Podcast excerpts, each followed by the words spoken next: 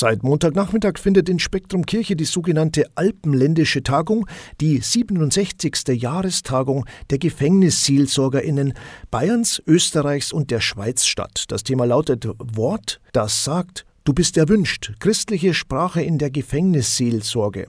Die internationale Tagung mit insgesamt 48 TeilnehmerInnen dauert noch bis zum Freitag. Wir sprechen mit Pastoralreferent Mario Kunz, Vorsitzender der Konferenz für katholische Gefängnisseelsorge in Bayern und Organisator der Tagung. Es ist die Alpenländische Tagung, die 67. Jahrestagung der GefängnisseelsorgerInnen Bayerns, Österreich und der Schweiz. Was ist denn hier der Hintergrund? Ja, das ist eine Geschichte, die es schon sehr lange gibt. Ursprung war wohl, dass man gesagt hat, eine Ländergruppe ist zu klein, um entsprechend äh, Referenten zu engagieren und zu bezahlen. Und dann gab es eh schon Verbindungen. Der Ursprung war äh, Österreich und Schweiz zusammen. Und soviel ich weiß, 1968 ist dann Bayern dazugekommen.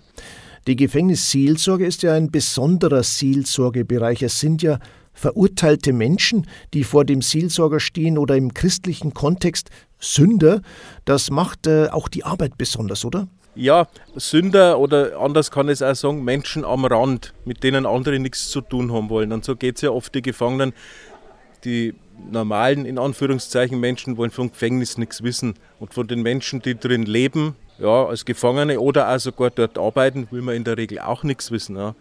Und da ist schon ein Dienst der Kirche zu sagen, wir sind für alle da, egal was der Hintergrund ist, was die Lebensgeschichte ist, was jemand für Verfehlungen gehabt vielleicht hat im Leben.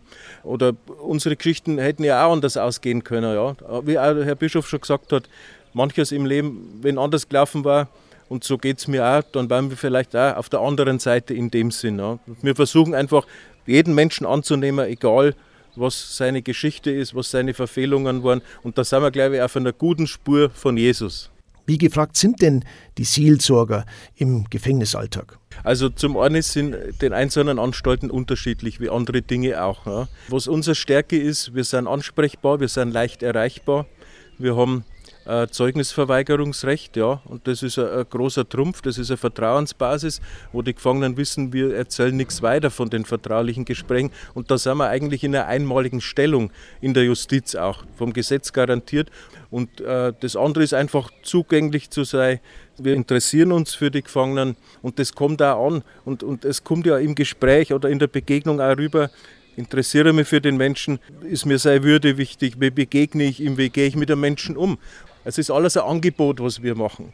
Der Einzelne muss entscheiden, was will ich? Gehe ich in Gottesdienst? Schreibe ich mal für ein Gespräch einen Antrag? Sprich ich den Seelsorger an? Also es ist alles freiwillig. Das ist auch nochmal was. Und in der Justiz sind ja viele Dinge gerade nicht freiwillig. Ja. Eine Therapie ist nicht immer in dem Sinn freiwillig, sondern oft eine Bedingung für andere äh, Möglichkeiten dann wieder. Ja.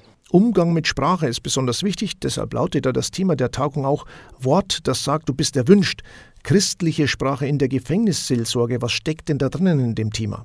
Ja, diese Basis ist das bedingungslose Annehmen des Menschen.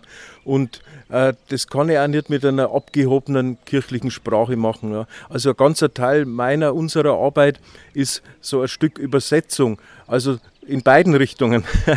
Dass ich sage, was steht in der Bibel, was sagt Jesus oder andere in der Bibel, wie kann ich das irgendwo dem Menschen ein Stück nahe bringen, dass es eine Botschaft ist, die ihn erreicht, die einen Trost gibt oder Ermutigung.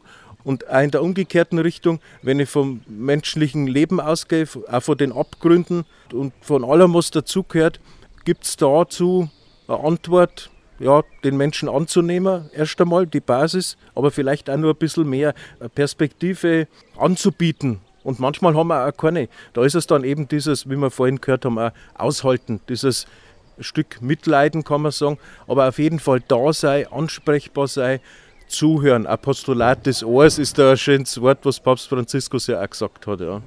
Welche Inhalte sind denn noch auf dem Programm der Tagung? Na gut, Basis sind diese äh, Vorträge, Referate vom Referenten und ganz wichtig, wir gehen ja immer in Arbeitsgruppen und da ist Austausch da, man beginnt mit dem Thema, man kommt auf viele Sachen. Also der Austausch überhaupt, auch gerade das Internationale, ist ja ganz entscheidend nochmal für unser Arbeiten. Man kann nicht allein arbeiten. Manchmal ein Stück weit muss man es natürlich, aber wichtig ist darüber hinaus einfach nur einen Horizont zu haben, eine Möglichkeit von anderen zu hören und, und einfach sie mal auszusprechen. Also das ist ganz wichtig, das Miteinander auch nochmal. Thema ist das eine, aber das Miteinander, die Gemeinschaft, auch bis zum Gebet. Wir haben ja jeden Tag Gottesdienst auch oder dass man abend auf ein Bier noch zusammensitzt oder dass wir uns morgen Passau anschauen. Das, sind, das gehört alles zusammen und sind ganz wichtige Elemente von der Tagung. Das ist viel wert. Welche Inhalte? Das war also die 67. Jahrestagung in Passau. Wo geht es denn das nächste Jahr hin?